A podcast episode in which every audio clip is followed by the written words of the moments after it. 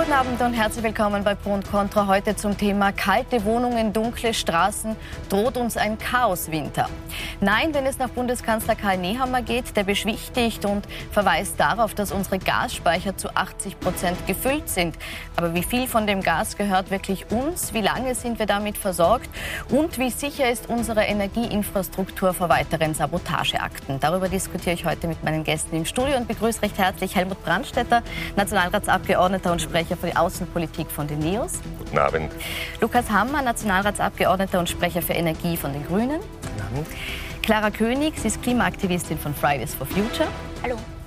Andreas Reinisch, er ist Hotelier und betreibt das steirische Chaletdorf Golden Hill. Guten Abend, danke für die Einladung. Und ich begrüße Herbert Sauruck, Präsident der Österreichischen Gesellschaft für Krisenvorsorge. Guten, Guten Abend. Wie sicher die Energieversorgung in Österreich ist und wie die Menschen in Österreich darüber denken, das hat sich gleich zu Beginn mein Kollege Martin Kramer für Sie angesehen. Und plötzlich geht das Licht aus. Die Angst vor einem Blackout geistert derzeit durch alle Medien. Nudeln für den Krisenfall. Experten raten zur Blackout-Vorsorge. Gaskocher, Powerbank. So rüstet sich Ministerin für Blackout. Stromausfall gefährlicher als Gasknappheit. Doch wie groß ist das Risiko wirklich? Eher gering, doch zunehmend real. Die EU-Kommission warnt jetzt vor großflächigen Stromausfällen in den kommenden Monaten. Zunehmende Engpässe beim Atomstrom aus Frankreich, ein russischer Gasstopp oder Anschläge auf weitere Gaspipelines könnten die Stromversorgung ins Wanken bringen. Im schlimmsten Fall kommt zu einem Gasmangel dann auch ein Strommangel. Die Folge wären Rationierungen und Notabschaltungen. Der Appell der Regierung lautet daher Gas und Strom sparen. Gemeinsam sparen wir 11% Energie mit der Mission 11. Energiesparen, aber freiwillig. Eine Energiesparpflicht wie in Deutschland gibt es in Österreich nicht, auch nicht für Industrie, Handel oder Tourismus. Doch haben wir im Winter wirklich genug Energie für alle? Oder müssen wir uns mehr einschränken? Äh, ich verzichte eher auf äh, Fernschauen und gehe spazieren. Und ich gehe viel mehr zu Fuß als davor. Ja, die Unternehmen müssen einmal zum Sparen anfangen. Nicht? Diese beheizten Lifte einmal weg. Schneekanonen nur im äußersten Notfall. Schauen Sie, wir sind jetzt in einem Einkaufszentrum. Es ist einmal zu viel Licht da. Meiner Meinung nach, gerade da, die ganzen Auslagen, könnte man zwei Drittel schon sparen. Ich glaube, dass wir uns das nach Corona gar nicht leisten können, die den Tourismus und die Wirtschaft insgesamt weiter zu schädigen. Es wäre schön, wenn es ohne ginge, aber ohne Gesetze wird es wahrscheinlich nicht gehen. Herr Sauruck, Bundeskanzler Karl Nehammer erklärt eben gestern, dass unsere Versorgung sicher ist. Machen wir uns im Moment umsonst zu viele Sorgen? Ich glaube, dass wir eher uns mehr Sorgen machen sollten und uns vorbereiten, immer in der Hoffnung, dass wir es nicht brauchen. Aber das Grundproblem ist ja nicht, dass es passieren kann oder dass es zu größeren Problemen kommt, sondern dass wir als Gesellschaft eigentlich sehr schlecht auf solche Situationen vorbereitet sind. Und je länger wir zuwarten, desto schwieriger wird es, da was zu machen und desto mehr Unruhe würde das auch verursachen. Und da glaube ich, es geht um eine generelle Vorsorge und wir sind schon in einer sehr bedenklichen Situation. Warum hört man diese Töne nicht von Ihnen? Wir müssen uns besser rüsten, auch für den Notfall, der eintreten könnte, wie es Herr Sauer gesagt. Naja, ähm, sagen wir es mal so, wir steuern auf einen sehr schwierigen Winter zu. Wir haben gesehen, man kann sich auf äh, Wladimir Putin nicht verlassen. Äh, und das sozusagen, wir haben ab Februar gesehen, wo auch dieser Krieg begonnen hat, dass wir uns auf äh, den Notfall vorbereiten müssen. Sie müssen sich vorstellen, wir haben uns zum ersten Mal zusammengesetzt und dann kam die Frage auf, okay, wie stehen denn unsere strategischen Gasreserven? Wir haben ja auch strategische Ölreserven. Und dann wurde klar, oh, wir haben gar keine Gasreserven, keine strategischen Gasreserven. Wir haben keine gesetzliche Grundlage dazu. Wir haben nicht einmal eine gesetzliche Grundlage dafür gehabt, dass wir, dass wir sozusagen auch die Gazprom verpflichten, ihren Speicher äh, Heidach äh, auch zu befüllen.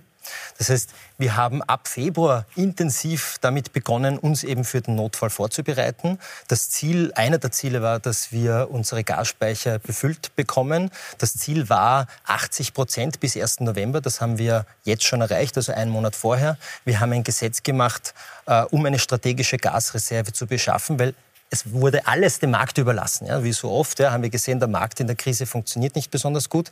Das heißt, wir haben ein Gesetz gemacht, wo der Staat selber Gas einkaufen kann.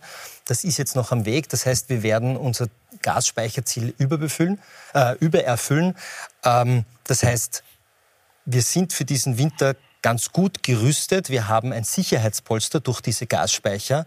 Ähm, aber natürlich bleibt die Situation weiterhin angespannt. Mhm.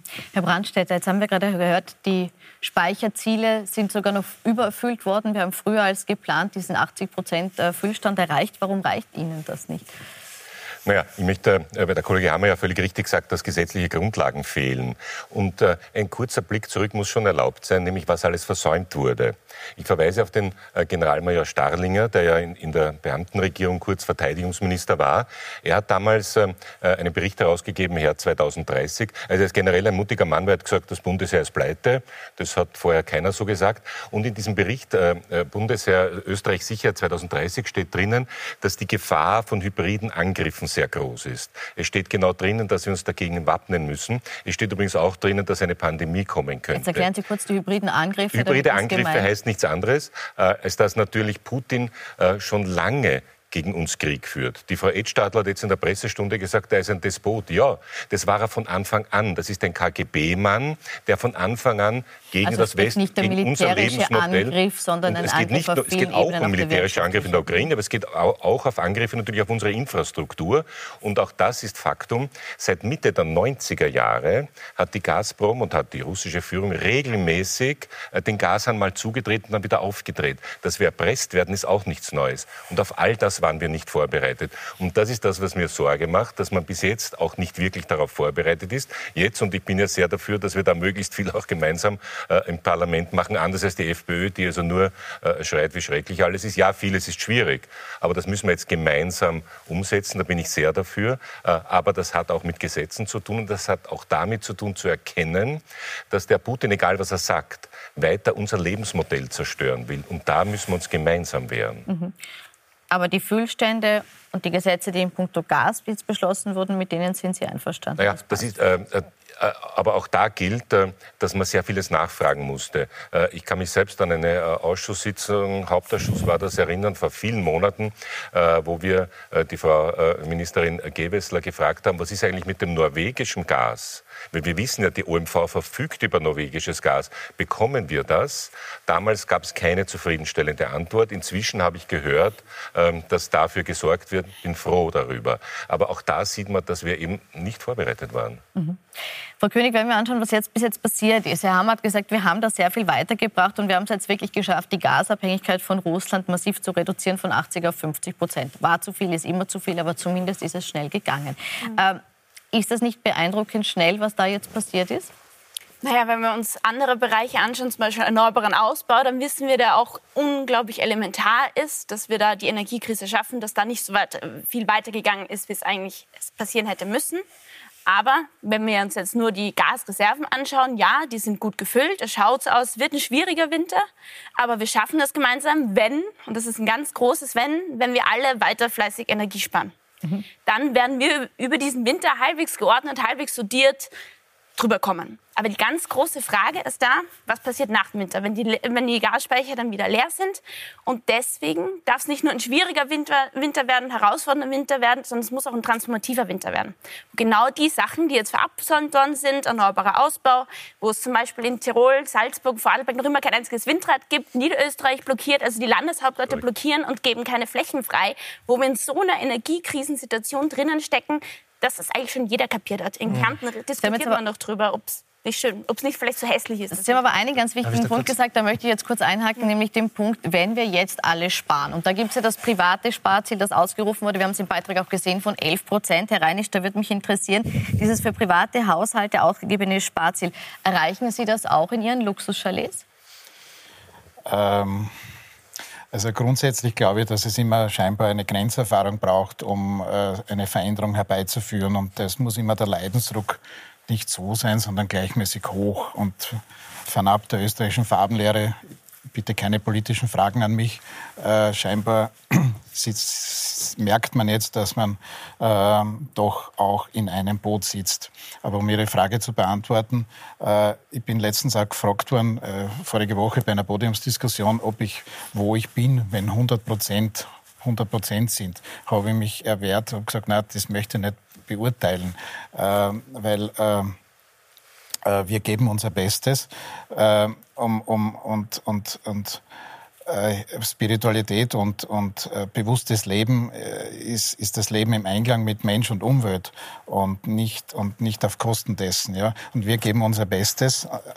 Mhm ich will mir dazu nicht hinreißen lassen, es sind 70 Prozent, sind es 80, sind 60. Also wir haben so viele Maßnahmen gesetzt und Luxus und Nachhaltigkeit äh, ist etwas, was sehr, sehr gut zusammenpasst. Äh, wir haben präventiv, wir haben uns der, äh, am Beginn schon unterhalten, äh, Blackout ist für mich so ein furchtbares Thema. Ich habe den Mark Ellsberg gelesen vor, vor einigen Jahren oder wie das ja, Bier ja. wirklich rausgekommen ist, mir so schlecht geworden. Mhm. bin gleich fertig. Ähm, ich tue mir so schwer in netter Kommunikation, aber ich hoffe, ich schaff's. Äh, und hier, äh, da ist mir so schlecht, ich habe nach der Hälfte aufgehört, weil man dachte, bist du wahnsinnig und ich glaube sehr stark ans kosmische Bestellservice. Also ich kann Dinge äh, aus dem Universum irgendwie, ich glaube an diese Dinge. Und wenn ich jetzt das fertig lese, habe ich ein Problem, glaube ich, mit meinem unmittelbaren Kosmos. Ja. Blackout kommen wir gleich ja. im zweiten Teil der Sendung dazu. Ja. Aber Sie sagen, viele Maßnahmen werden unternommen. Die 11 Prozent würden Sie jetzt so noch nicht unterschreiben, dass Sie die äh, wir, machen, wir haben bereits präventiv Maßnahmen gesetzt. Dass, und das ist mein Standpunkt, äh, dass man vorher schon äh, ein Energiemanagement hat, das funktioniert, erneuerbare Energien einsetzt, dass man Energieeffizienz lebt, live lebt und nicht erst, wann der Hut brennt, der Steirerhut. Ja? Bitte, Frau König und dann Herr Hammer. Ja? Sie haben einen ganz interessanten Punkt gesagt, und zwar, dass wir alle im selben Boot sitzen. Mhm. Aber das stimmt nicht. Also tatsächlich ist es so, dass die Leute, die sich die Energiepreise heute nicht mehr leisten können, können sich auch keine Nacht in ihrem Luxuschalet leisten, weil das kostet, glaube ich, bis zu 1500 mhm. Euro. Also nein, wir sitzen nicht im selben Boot. Und ganz, ein ganz wichtiger Bereich ist, dass wir dort einsparen müssen, wo es tatsächlich noch machbar ist. Mhm. Also wenn ich eh schon quasi die Heizung runterdrehe, das würde mich interessieren, ob Sie das in Ihren Chalets auch schon gemacht haben, wenn, also wenn ich die Heizung eh schon runtergedreht habe und jetzt kein Auto und keine Sauna und kein Fitnessstudio und kein mhm. Pool, Outdoor-Pool besitze, dann kann ich da gar nicht einsparen. Aber das ist zum Beispiel, glaube ich, im Luxusbereich dann doch noch mal eine ganz andere ja. Sache und das sitzt man nicht, da sitzt man ganz einfach nicht im selben Boot. Äh, mir ist schon bewusst, dass äh, jetzt schießt man sich auf mich ein, weil Luxus immer so negativ behaftet ist. Äh, Luxus ist aus unserer Sicht nicht negativ behaftet. Äh, würde sagen, äh, Luxus neu, Exklusivität bewusst und nachhaltig interpretiert. Wir können natürlich gerne so über den Begriff Luxus ein bisschen reden gerne, und diskutieren, aber da geht es ein bisschen um Verschwendungsverhalten. Ja, einfach. Ja, ja, wenn, wenn, wir gerade in einer Krisensituation ist, Man kann den Urlaub nicht als Verschwendung, ob er jetzt luxuriös ist oder nicht luxuriös ist, äh, oder im Ferienhaus ist oder im, im, in, in einem kleinen Zimmer ist. wenn jemand eine Sauna gehen möchte, ob das jetzt in einem großen, super Hotel ist, wie man es heute halt kennt, oder in einem Luxuschalet. Ich möchte Ihnen nur etwas sagen. Wir haben abgecycelte, ich hoffe, ich komme zur Gelegenheit, was wir denn so alles äh, tun. Ja? Ähm, ich nehme etwas vorweg. Bei uns geht man in die Sauna, in einem Saunakubus und an einem Tag wie heute äh, hat es bereits 50 Grad in dieser Sauna. Das heißt, wenn ich sage auf 60 oder 80, bin ich sehr schnell bei meiner Schwitztemperatur. Das heißt, bei uns gibt es äh, Sanieren mit gutem Gewissen. Das ist natürlich. Vielleicht, so. vielleicht ganz kurz. Sie müssen es nur also, ausprobieren. Also, ähm, weil vorher was gefallen ist, ähm, was ich für sehr wichtig halte, was wir in solchen Diskussionen nicht vergessen sollten. Wir, wir reden jetzt, oder was wir stark gemacht haben, ist auch wirklich Notfallmaßnahmen, uns auf den absoluten Notfall vorzubereiten und diese Krise zu bewältigen. Auch ähm, wirklich zu schauen, dass sich die Menschen einen Grundbedarf an Energie noch leisten können und auch, dass wir Betrieben helfen. Bei Be Hilfe bei Betrieben haben wir auch an Energiesparanforderungen geknüpft. Aber ich glaube, das, was wir nicht vergessen sollten, ist, dass wir diesen Fehler nicht mehr machen, der bis jetzt gemacht wurde bei solchen Krisen, ähm, dass wir auf die Ursache vergessen. Und die Ursache ist, dass wir so abhängig von Öl und Gas sind, die immer aus Diktaturen kommen. Und das russische Gas ist dreckig, das saudische Erdöl ist, gen ist genauso dreckig. Und ich bin, gestern hat mir der Herbert Kickel gesagt, dass ich, ich sei ein Träumer weil ich finde, dass wir aus Öl und Gas raus sollen und rein in die Erneuerbaren und dass wir auf 100 Prozent Erneuerbare umsteigen. Wir haben das früher immer schon gehört, ja? wir waren Träumer. ähm, dann ist es ist so, so gekommen, dass es sozusagen die Energiewende von der von der Träumerei von einigen wenigen zu der Hoffnungen von vielen geworden ist in der Klimakrise. Aber Herr Hammer, ich glaube, da ähm, stellt ja niemand mehr in Abrede, Nein, das stellt das eben schon wollen. viele in Abrede. Ja. Ähm, und ich glaube, wir sehen jetzt vielleicht noch ganz kurz, ähm, wir haben gestern gesehen, wie sehr das in Abrede gestellt wurde. Es gibt eine Fraktion im Parlament, die gegen sämtliche erneuerbaren Ausbaumaßnahmen gestimmt hat. Und es gibt leider in den Bundesländern viele, die eben sagen, ich brauche keine Windräder. Ähm, die sind mir zu hässlich. Und das geht sich nicht mehr aus. Ähm, wir brauchen eine Energiewende. Ich glaube, wir sehen, dass das von der Träumerei von einigen wenigen zur Notwendigkeit für uns alle geworden ist. Ja, also ich erinnere mich an das Jahr 73, 74, sogenannte Ölschock. Damals hat man ganz schnell gesagt, dass er einen Tag im ähm, im, äh, in der Woche darf man nicht Auto fahren. Hat man schnell eine Entscheidung getroffen. Also das war ja in Ordnung. Aber gelernt haben wir nichts Sonntag, ne? Was? Autofreies Sonntag. Auto, ja, was, aber, aber gelernt haben wir natürlich nichts darauf, sondern wir haben uns weiter noch abhängiger gemacht. Erstens. Zweitens, äh, bin äh, äh zuerst am Michaelerplatz vorbeigegangen, habe ich ein Fernsehteam gesehen und als Fernsehmensch habe ich gleich gefragt, who are you? Ne? Also CNBC ist extra nach Wien geflogen, weil es hier einen OPEC äh, Gipfel gibt, wo die eine Frage ist, kommen die Russen, ja oder nein? Und zweitens, werden die jetzt auch am Preis äh, oder, jedenfalls ähm, die, die Menge reduzieren, um den Preis erhöhen zu können? Und deswegen drittens, ja, Erneuerbare. Aber äh, der Kollege Hammer kennt sich besser aus als ich. Die, äh, meine Kollegin Doppelbauer hat ja gestern im Nationalrat gesagt, dass in Holland in den letzten drei Jahren zehnmal so viel ähm, äh, Terawattstunden dazugekommen sind aus Erneuerbare wie Österreich. Äh, und, äh, und das, was Sie ja beide jetzt gesagt haben, äh, nämlich äh, Bundesländer etc., da muss, muss halt jetzt der Gesetzgeber wirklich ran. Und es kann ja nicht sein, dass irgendein äh, Tiroler Abgeordneter sagt, nein, ich will keine Windradler, ja völlig undenkbar. Wir müssen viel, viel, viel schneller jetzt diese Erneuerbare ausbauen. Und auch hier, letztes Wort, auch hier haben wir natürlich den Fehler gemacht, dass wir uns abhängig gemacht haben, weil wenn Sie jetzt ein Solarpanel am Dach haben wollen, sind Sie von den Chinesen abhängig. Genau. Ja? Das wissen wir aber auch seit vielen Jahren und haben nicht gehandelt. Und diese Ehrlichkeit müssen wir halt auch haben, dass unser Wohlstand aufgebaut war in den 70er Jahren äh, auf zum Teil damals sehr billige Preise und seither auf Abhängigkeiten. Und wir haben es nie gesagt, reden wir endlich ehrlich darüber, machen wir uns weniger abhängig. Aber da müssen wir jetzt schnell sein und nützen wir diesen Winter wirklich für extrem schnellen Ausbau von Erneuerbaren. Äh, da muss ich jetzt draufbleiben. Sie sagen, der Herr Kickel will Vorsicht. was anderes. Aber, okay. aber der Punkt ist ja, äh, Sie sitzen in der Regierung. Und die Frage ist, warum schaffen Sie es nicht hier jetzt mehr voranzutreiben im Punkto Erneuerbare? Wir haben es mhm. jetzt gehört, warum können sich Länder immer noch besser. querstellen? Warum kann man da nicht mhm. diese in dieser Extremsituation overrulen? Erstens, zweitens, warum kann man nicht auch äh, Energiesparziele verpflichtend machen? Energiesparverordnungen, wir haben gesehen bei Corona, wie schnell Verordnungen rausgehen mit wirklich drastischen Maßnahmen. Warum nicht auch hier der Wirtschaft sagen, auch wenn es weh tut, man muss halt jetzt die 10 Prozent, mhm. 20 Prozent einsparen? Also was wir gemacht haben, und das war sozusagen einer der großen Projekte äh, dieser Koalition, war, dass wir das Erneuerbaren-Ausbaugesetz auf den Weg gebracht haben, wo jetzt endlich auch die Marktprämienverordnung ähm, erlassen wurde. Aber warum hat das ähm, so lange gedauert? Ja, das äh, hat verschiedene Gründe. Ähm, es ist einer der, das war das größte Energiegesetz äh, der letzten ja. 30 Jahre, ähm, weil einfach auch sehr viel versäumt wurde. Die Förderungen sind jetzt kein Problem mehr, die bundesweiten Rahmenbedingungen sind kein Problem mehr. Das Problem ist, jedes Windrad, das in Österreich gebaut wird, wird in einem Bundesland aufgestellt. Und das Problem ist, die Bundesländer sind alleine zuständig für die Raumordnung. Und ich habe in Oberösterreich, wo die Blauen eben schon in der Regierung sitzen, ein Regierungsprogramm, das sagt mir, da steht im Regierungsprogramm, es gibt keine neuen Flächen für neue Windparks, sondern nur Repowering bestehender. So wird sich das nicht ausgehen. Wir haben eine niederösterreichische Landeshauptfrau also Sie gehabt, sagen, kürzen wir es ab, Sie sagen, es, es, blockieren die Länder und Sie können da nicht drüber. Dann frage ich nochmal, warum können wir nicht äh, in Verordnungen, so wie es auch Deutschland macht, festschreiben, wie viel Energie verbraucht werden darf von Unternehmen, von Privathaushalten? Ähm, naja, Deutschland hat das so nicht gemacht. Ähm, das, was wir, das, was es wir gibt aber in Deutschland in öffentlichen Gebäuden zum Beispiel genau, das gibt, es auch, das gibt es auch in Österreich. Also in öffentlichen Gebäuden, dort, wo wir das können, haben wir das gemacht. Ähm, bei Unternehmen haben wir das an die Unternehmenshilfen geknüpft beim Energiekostenzuschuss. Die müssen Energie sparen. Und da haben wir auch sozusagen die Energieverschwendungen. Zum Beispiel, wenn ein Unternehmen Hilfen bekommen will, Energiekostenzuschuss, dann darf zum Beispiel, ähm, dürfen jetzt diesen Winter die Heizschwammerl nicht in Betrieb Aber zum Beispiel 50 Prozent im Handel bekommt überhaupt nicht in die Kategorie und bekommt mhm. das nicht. Also, also kann gar nicht den Energiezuschuss bekommen. Für die gibt es überhaupt keinen Sparanreiz. Naja, der größte Spar, also das, sagen wir mal, vielleicht, ähm, äh, um das ähm, auch nochmal zu sagen, ähm, einer unserer größten Probleme, klimapolitisch, aber auch energiepolitisch, war, dass fossile Energie, Öl und Gas, viel zu billig war. Das hat nicht die ökologische und die soziale Wahrheit gesagt, dieser Preis. Umweltzerstörung war nicht eingepreist. Was ist passiert? Wir haben einen unglaublich verschwenderischen Umgang mit Energie gehabt.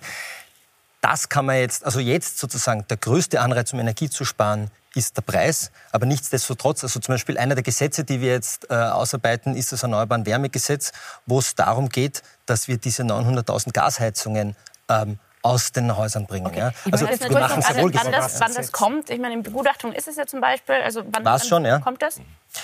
Ähm, die grauen Haare auf meinem Kopf, äh, mhm. weiß nicht, ob man sie sieht, äh, sagen vielleicht nein, ein bisschen nein, was darüber aus. Wir, wir verhandeln auf Hochtouren. Mhm. Aber äh, weil das Ziel die ÖVP immer oder was ist das Problem? Es gibt Beharrungskräfte ähm, und ich glaube, die Wirtschaftskammer und die industriellen Vereinigung. Beharrungskräfte kann jetzt, jetzt jeder übersetzen in das, das, was Herr Brandstätter gesagt hat. Das ist die Antwort. Also, kann man so sagen. Ähm, ich, ich möchte jetzt auch niemandem was ausrichten. Ähm, Na, wir, haben, eh, das wir haben, wir haben ähm, die Situation, dass wir 500.000 Ölheizungen und 900.000 Gasheizungen haben und die müssen raus. Wir haben ein Gesetz in Begutachtung gehabt, wo ich in den nächsten Wochen hoffe, dass wir eine Regierungsvorlage zustande bekommen. Gibt's Anreizsysteme ähm, für? Wo wir, ja, wir haben ein Rekordbudget für, ähm, für Förderungen, für Anreize und wir haben zum ersten Mal auch für einkommensschwache Haushalte das so gemacht, dass wenn man sich ein neues Heizsystem ähm, hinbauen will, ähm, dass man, wenn man ins unterste Einkommensfünftel fällt, mhm. dieses Heizsystem ähm, zu 100 Prozent hm. gefördert wird. Aber wir brauchen einfach ein ganz, alles. Ganz, ganz wichtiger Punkt. Natürlich, die Gesetzesgrundlage muss da sein, aber wir wissen ja eigentlich auch schon seit Februar, dass wir da auch die Fachkräfte brauchen und dass da ein riesen Fachkräftemangel ist. Das heißt, mhm. da frage ich mich so ein bisschen, wo bleibt die Ausbildungsoffensive in die Richtung? Ähm, vor allem jetzt wäre eben die gesetzliche Grundlage unglaublich wichtig, dass die Handwerkbetriebe eine Planungssicherheit haben, mhm. quasi mehr Lehrlinge anstellen können. Also momentan für insbesondere junge Leute ist die Zeit echt, echt schwierig. Und wir haben 108.000 Lehrlinge zum Beispiel. Also da wäre die Planungssicherheit Monaten dieses Gesetz, und das ist ja eins von vielen transformativen Gesetzen, das ja noch immer in der Warteschleife hängt. Und da komme ich auch zu dem Punkt, das haben Sie vorhin schon gesagt, dass man in der Vergangenheit immer wieder nicht daraus gelernt hat. Mhm. Und Sie haben gemeint, fossile Abhängigkeiten muss man komplett reduzieren. Aber da fehlt der Plan. Gut. Wir haben momentan keinen Plan. Das ist das Klimaschutzgesetz, was fehlt, was dieser Plan sein sollte. Und das haben wir nicht. Herr Sauer. Das Problem ist, noch kurz zum Vorbereitetsein, wir verhindern, wir versuchen es zu verhindern, das ist richtig. Aber wir sind als Gesellschaft nicht vorbereitet, wenn das nicht funktionieren sollte. Und wir sind nicht Österreich eine Insel der Seligen, sondern wir sind Teil eines europäischen Verbundsystems, sowohl Gas als auch Strom. Und wenn ich nach Deutschland schaue und das Gas jetzt ein Problem wird, weil die Simulation hat ergeben, wenn Nord Stream 1 ausfällt, das ist jetzt passiert, dann gibt es ab November ein Problem. Das heißt, die Wirtschaft muss herunterfahren. Und wenn die deutsche Wirtschaft herunterfährt, fährt unsere Wirtschaft auch herunter und auch die Versorgung. Und das andere ist Abhängigkeit, ja, aber eben die Solarmodule und vor allem die Rohstoffe kommen aus China. Mhm. Bei Windrädern ist es auch nicht wesentlich besser.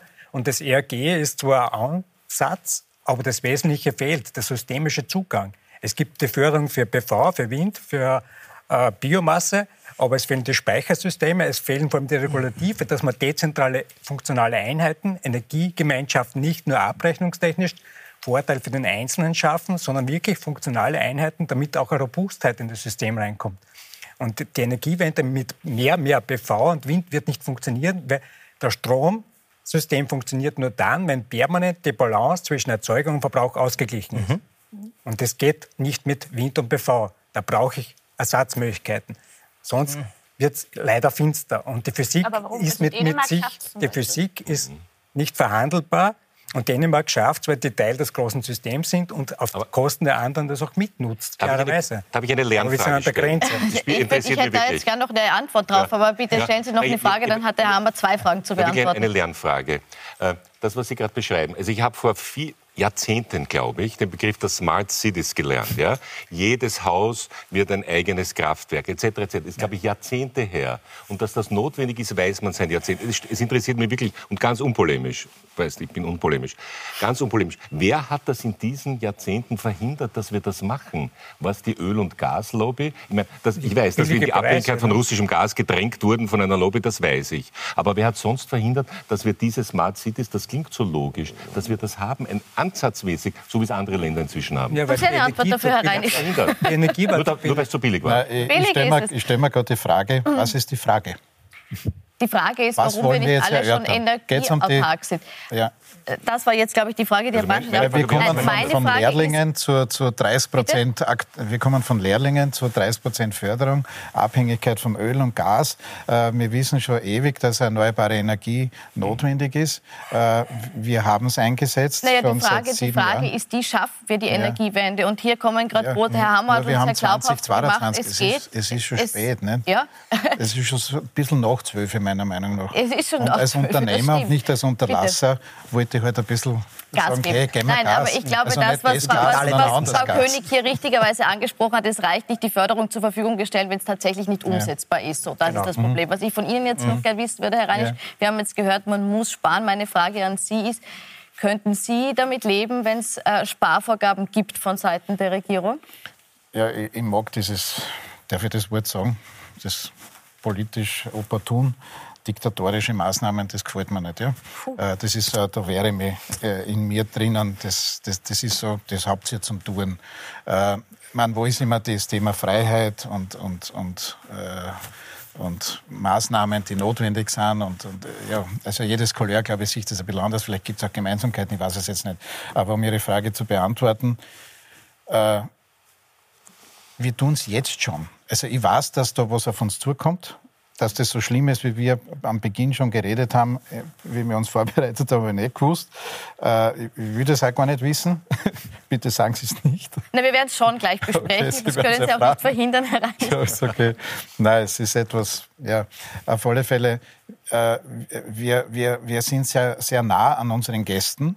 Wir können mit ihnen Energieeffizienz besprechen. Ich sage immer, wenn ich mich selbst vorstelle bei meiner Jobbeschreibung bei unserem Welcome in unserem Weinkeller, sage ich immer, ich bin zuständig für Waste Management, ich gehe mit den Mistkebeln. Also wir sind sehr klein und fein und wir, wir, uns gehört es, wir betreiben das selber. Äh, ich bin selbsternannter Director of Happiness oder CPO, Chief Pleasure Officer. Und dann sage ich mir, ich bin auf lustig, ich bin Sustainability Manager. Damit meine ich etwas, was meinen Sie da, fragen die Kunden bisher? Ja, ja wissen Sie, äh, ich schaue, dass Sie das Licht da dran. Ist ein Message. Okay, bisher. Und heute, wo wir ja merken, Jesus, nein, wir sitzen schon im selben Boot. Ist wurscht, ob das jetzt teuer oder billig ist. Äh, wir sitzen im selben Boot und wir können jetzt darüber sprechen, weil wir 50 kW Peak Photovoltaik haben. Äh, bitte, bitte, tu dein, tu dein, äh, dein äh, Elektroauto untertags aufladen. Da sagt er, na selbstverständlich, na selbstverständlich.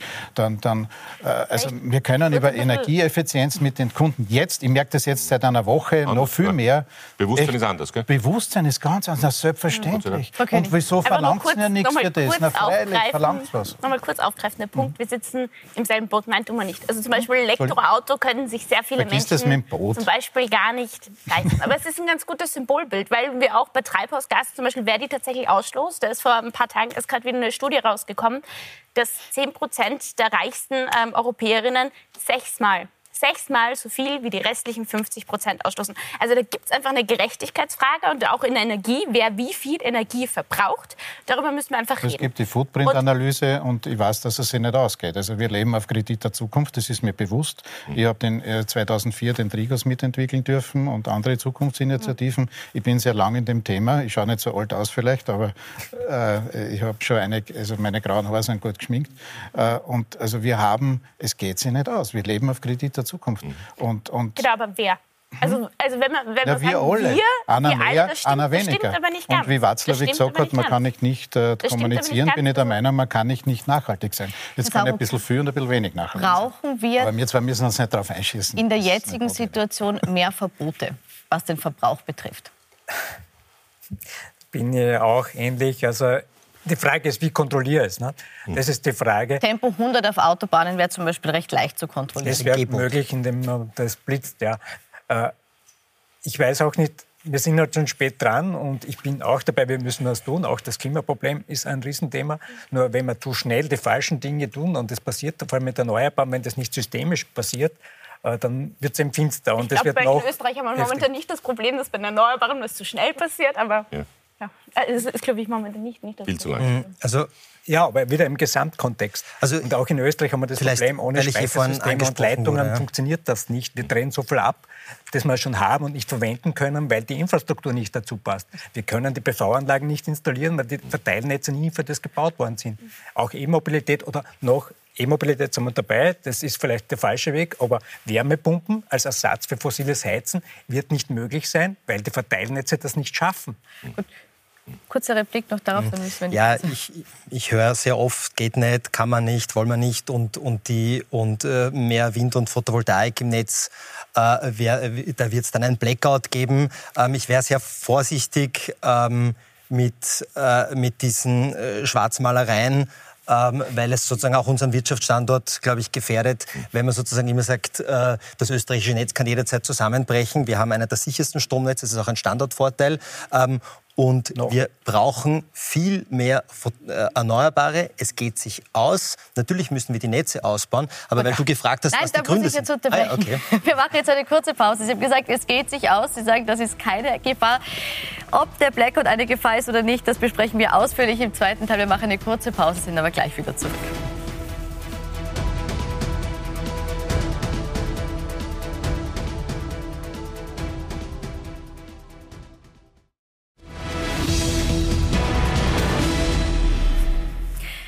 Willkommen zurück bei Pro und Contra, wo wir heute über unsere Energieversorgung sprechen und zuletzt bei der Frage waren, wie realistisch ist es, dass es ein Blackout bei uns geben wird. Herr Saurig, ich möchte da Ihnen die Frage stellen. Jetzt äh, ist die Angst mittlerweile bei vielen Menschen groß, weil es auch ein großes Thema ist. Wir haben es jetzt heute erlebt, dass in, in Bangladesch 140 Millionen Menschen ohne Strom waren und die Frage ist, kann uns das auch passieren? Wie groß schätzen Sie die Chancen dafür ein? Ähm, das ist immer schwierig, weil es nicht zu berechnen ist. Aber ich beschäftige mich jetzt seit zehn Jahren mit den Entwicklungen im europäischen Verbundsystem und hätte ich vor wenigen Monaten die Situation, wo wir heute stehen, irgendwo beschrieben, hätten mich alle gefragt, ob ich jetzt ganz durchdrehe. Also die Realität ist mittlerweile etwas härter und es geht auch nicht, äh, wer hat Schuld ist und es ist definitiv nicht nur ein Problem mit Erneuerbaren ohne Speicher und ohne Netze vor allem, sondern da gibt es eine ganze Reihe von Problemen, die jetzt gleichzeitig auftreten. Diese Kumulation ist das Problem. Von der Gasversorgung über die Trockenheit, das wir wieder beim Klimathema, das natürlich auch mitspielt. Auch Fachkräftemangel ist nicht nur für den Ausbauer kritisch, sondern auch jetzt für den Betrieb. Und wir gehen jetzt, jeder sagt, ja, der Winter wird hart, aber es geht so aus. Woher wissen wir das? Und eben, wir sollten vorbereitet sein, immer in der Hoffnung, dass wir es nicht brauchen, aber wir haben die Fähigkeit, damit umzugehen. Und dann kann man auch mit sowas umgehen, weil die 140 Millionen Menschen in Bangladesch können auch damit umgehen, ja. auch in anderen Regionen.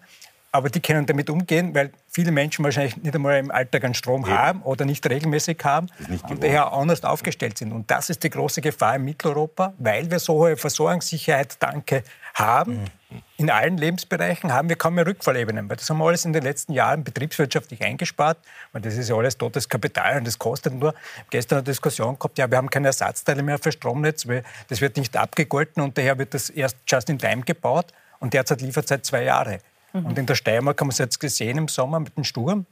Da wurde alles, was auf Lager war, ausgebaut und es gibt jetzt nichts mehr auf Lager. Es darf kein Eigenes dazukommen. Und das ist die Gefahr dabei. Ne? Ich finde, das ist ein ganz spannendes Beispiel. Weil äh, ich glaube, da müssen wir ein bisschen klarstellen, was ist, unter was verstehen wir ein Blackout. Genau, das ist Und so wie ich das verstanden habe bisher, ist es unvorhergesehen, ja. weitflächig über eine Region hinaus, über ein Land hinaus. Genau. Und da haben wir auch gesehen in der Steiermark, ja, hat es im Sommer einen riesen Sturm gegeben, ein paar Strommasten sind komplett umgeknickt, aber das hat jetzt nicht zum Blackout geführt. Genau weil wir Stromnetzbetreiber haben, Austrian Power Grid, die, kümmern, die sind darauf vorbereitet, die schauen sich sowas an. Momentan die Stromnetze sind sehr belastet, eben aufgrund Trockenheit, weil nicht genügend Atomkraft äh, in Frankreich zum Beispiel produziert wird, weil das Kühlwasser nicht da ist. Es ist angespannt, aber darauf sind die Betreiber ja auch vorbereitet. Ja, und die aus dem Baugerät warnt, hören Sie nur mal zu, was der Vorstand sagt, wie angespannt die Situation ist. Auch heute wieder Meldung. Mhm. Und jetzt sagt Deutschland, wo wir unseren Strom im Winter importieren, weil wir im Winter nicht genug erzeugen können, äh, Deutschland wird nicht exportieren. Und bisher war Deutschland und Frankreich die Exportor mhm. äh, Exportländer. Und alle Nachbarn haben gesagt, wir importieren, wenn es ein Problem gibt. Mhm. Und jetzt sagt Frankreich, es geht im Winter gut, aber wir müssen importieren. Italien tut uns leid, wir können euch heuer nicht exportieren. Und Deutschland sagt, ja, wir fahren jetzt auch runter oder nicht runter, das ist derzeit auch unklar. Und wir, jetzt werden die Kohlekraftwerke können wieder einschalten. Mhm. Nur die sind seit Jahren heruntergewirtschaftet worden. Die haben gewusst, die werden jetzt mhm. eingestellt, äh, abgebaut. Mhm. Da ist weder in die Wartung investiert worden, noch ins Personal, noch in Ersatzteile, noch in die Kohle. Und und daher haben wir sehr hohe Unsicherheitsfaktor im System und nicht in Österreich, sondern rundherum. Und wir sind Teil eines Verbundsystems aus 29 mhm. Ländern. Und wenn das irgendwo größer schief geht, dann ist die Chance groß, dass wir dabei sind. Und auf das sind wir nicht vorbereitet. Sind wir auf das nicht vorbereitet? Wie gesagt, ich würde sehr aufpassen, äh, ähm, sozusagen, Nein, weil, weil es wirklich äh, ich, ich rede sehr oft mit den, äh, mit den Kollegen von der APG und auch ja. von der E-Control. Ähm, wir haben ein sehr gutes, sehr stabiles Netz, das wir stetig ausbauen müssen. Ähm, aber ja, Ähm, was wichtig war, und das haben wir jetzt auch in den letzten zwei Jahren äh, gemacht, dass wir uns auf, die, auf sozusagen Redundanzen entwickeln müssen. Wir haben zum Beispiel eine Netzreserve letztes Jahr beschlossen im Parlament, wo es darum geht, dass wenn wir Probleme bekommen mit dem Netz, dass wir zusätzliche, also dass wir eine, eine gewisse Fehlermarge haben, dass wir auf der einen Seite zusätzlich Kraftwerke schnell zuschalten können. Das kostet etwas, das musste man gesetzlich beschließen. Und auf der anderen Seite, dass es nicht nur zusätzliche Kraftwerke äh, schnell anfangen kann, sondern auch, dass man mit dem Großverbraucher das auch vorhalten können und dass, damit die dann mit dem Verbrauch runtergehen. Äh, noch ein Punkt dazu. Wir, weil ich glaube, viele Menschen Angst davor haben, was in dem Winter sein wird, falls äh, Wladimir Putin den Gashahn zudreht oder falls eine Bombe auf eine Pipeline äh, fliegt, weil die Pipeline geht ja durch die Ukraine. Mhm. Ähm, dafür haben wir vorgesorgt. Genau dafür haben wir eine strategische Gasreserve angelegt, dass, dass eben nicht die Wohnungen kalt bleiben und damit die Straßen nicht dunkel sind, weil wir, wenn es Für zu diesem den Fall, Energielenkungsfall dass wenn kommt, jetzt diese eine Pipeline getroffen wird, Bleibt Aber- eine übrig. Nein, nein, wenn, wenn, äh, im Endeffekt geht es darum, dass Also wir auch eine Gas Kaskade uns haben, dass wir, eine, dass, wir eine, dass wir die Möglichkeit haben, ähm, zu sagen, wir haben einen, einen Sicherheitspolster, das sind unsere Gasreserven, das ist unsere strategische Gasreserve. Und wir haben ganz klar festgelegt im Energielenkungsgesetz, dass die Stromversorgung der Haushalte, die die Lebensmittelproduktion, die sozialen Einrichtungen, dass die ganz klar Vorrang haben und was dann passieren muss, äh, wenn wir ähm, wenn wir von der Gasversorgung abgetrennt Die werden. Unternehmer wissen aber noch nichts davon, welche dann abgedreht werden. Die können sich nicht vorbereiten, wenn man das nicht kommuniziert. Und das ist nicht wie bei Corona, wo er am Sonntag Ja, am Abend eine so Entscheidung treffen kann. Ja, ich rede mit der Lebensmittelindustrie und mit anderen, die wissen nichts davon. Mhm. Also das stimmt so nicht, sagen Sie warum? Ja, also wir hatten sehr viel Diskussionen. Ich habe auch mit, äh, mit der Industriellen Vereinigung sehr viele äh, Gespräche darüber geführt.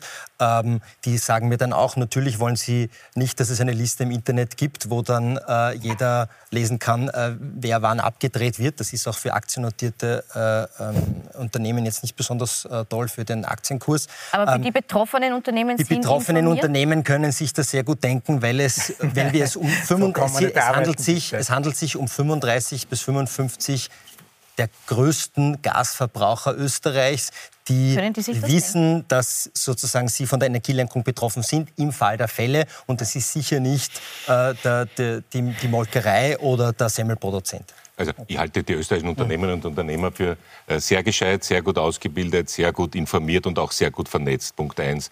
Punkt zwei, ich möchte wirklich äh, davor warnen, äh, dass wir hier Horrorszenarien entwickeln. Äh, Es gibt Gefahren, wie ich habe es ja zuerst zitiert, also der, wie gesagt, der Generalmajor Stalin hat das, hat das schon vor vielen Jahren geschrieben. Sich darauf einstellen ist richtig.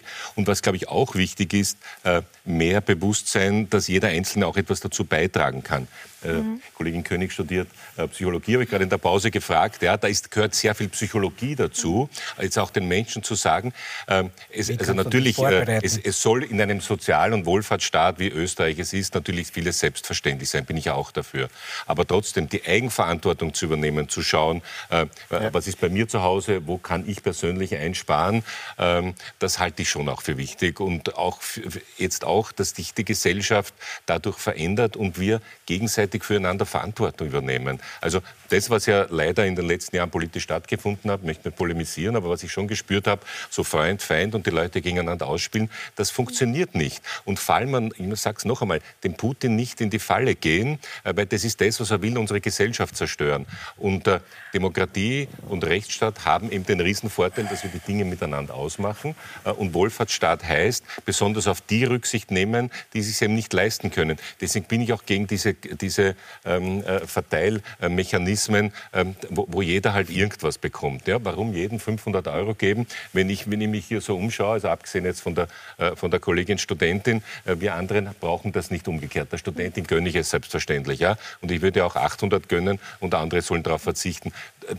Tun wir mehr Eigenverantwortung und weniger mit der Gießkanne verteilen, dann können wir aus dieser schwierigen Situation für unsere in Wirklichkeit überlegene Gesellschaftsform, das ist die überlegene Gesellschaftsform gegenüber diesen Diktaturen, können wir doch einiges auch daraus gewinnen.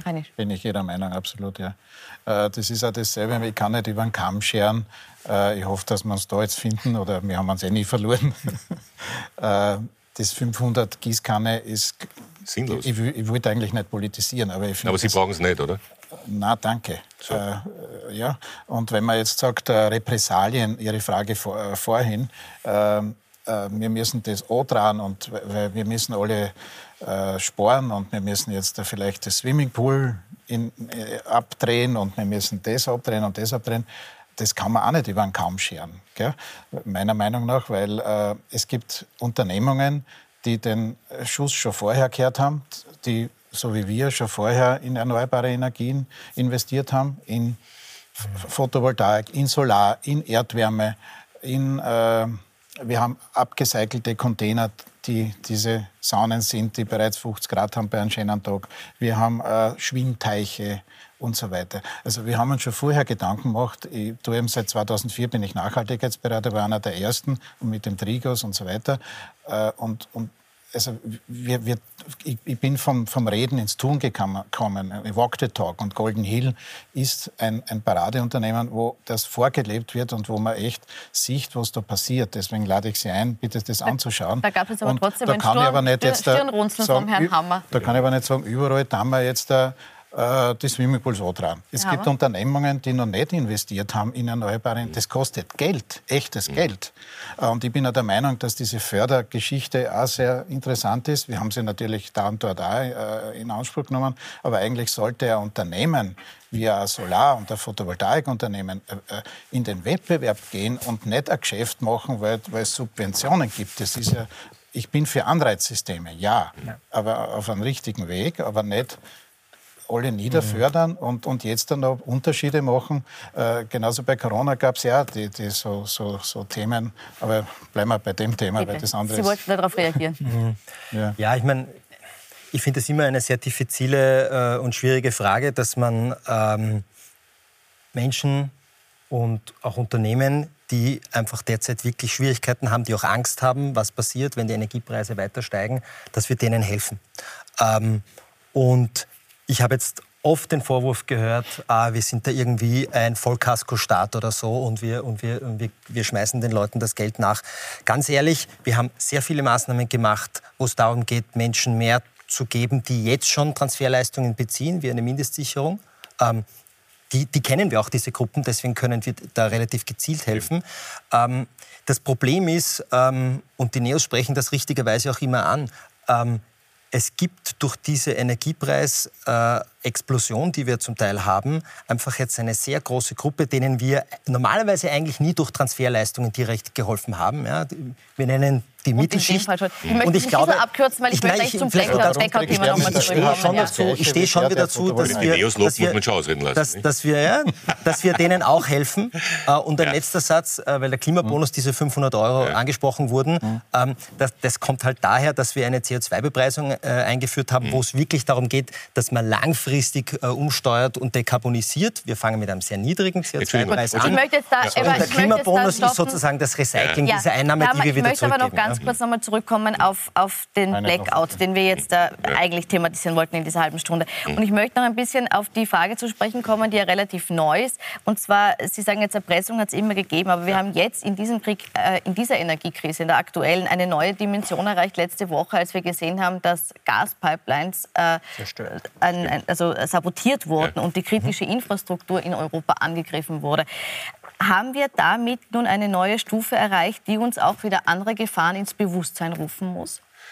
Ja, wir hätten es früher im Bewusstsein haben sollen, weil wir wissen hätten müssen, äh, dass Putin, ja, natürlich, ja klar, äh, äh, dass Putin das macht. Er kennt keine Grenzen. Jemand, der in der eigenen Stadt Häuser bombardieren lässt, nur um in Tschetschenien einen Krieg zu, äh, zu beginnen, äh, das sind KGB-Methoden. Er kennt keine Grenzen. Wir hätten es seit 2000 wissen müssen und haben uns dauernd äh, verneigt, weil wir eben die billige Energie haben wollten. Und damit ist jetzt Schluss. Und wir wussten, dass es eben diese hybriden Kriege, dass es diese Angriffe geben wird. Und jetzt haben wir sie und jetzt müssen wir uns so gut wie möglich wappnen. Und das können wir nur als Europa gemeinsam. Auch das ist mir ein, ein, ein wesentliches Anliegen, dass wir nicht sagen, wir als Österreich können das alleine lösen. Ich meine, ich glaube, alle vernünftigen Menschen stimmen da überein, dass wir als Österreich alleine es nicht können. Und dann machen wir es bitte gemeinsam. Und auch das kann jetzt, wenn schon, mhm. äh, also das Gute im Bösen sein, äh, dass wir hier zu mehr äh, Kooperation äh, in Europa kommen und einander helfen. Weil das ist, ich sage es noch einmal, der Beweis auch für die Überlegenheit äh, unseres Gesellschaftsmodells, weil wir es miteinander ausmachen, miteinander streiten von mir aus auch, aber dann am Ende miteinander ausmachen und niemanden zurücklassen. Mhm. Da bin ich wirklich ganz bei Ihnen. Und ich möchte noch den Punkt der Eigenverantwortung aufgreifen. Die, die Europaministerin ja. Caroline Edstadler hat in der Pressestunde gesagt, dass sie selbst mit einem Gaskocher, Powerbank und Lebensmittelvorräten vorgesorgt hat. Ist das etwas, das Sie angesichts auch dessen, was wir gerade gehört haben, dass hier eben ein Krieg auch gegen uns auf Energieebene stattfindet, etwas, das Sie jedem Haushalt empfehlen würden, dass er Gaskocher, Powerbank und Lebensmittelvorräte daheim hat?